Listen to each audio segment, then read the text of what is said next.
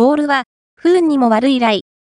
ディボット跡や薄い芝からの打ち方、ゴルフハウツー。1打目で、狙い通りの方向に打つことに成功したものの、2打目地点へ行ってみたら、芝が削れたディボット跡や、その跡を埋めた砂の上に。ボールが止まっていた、ということが稀にある。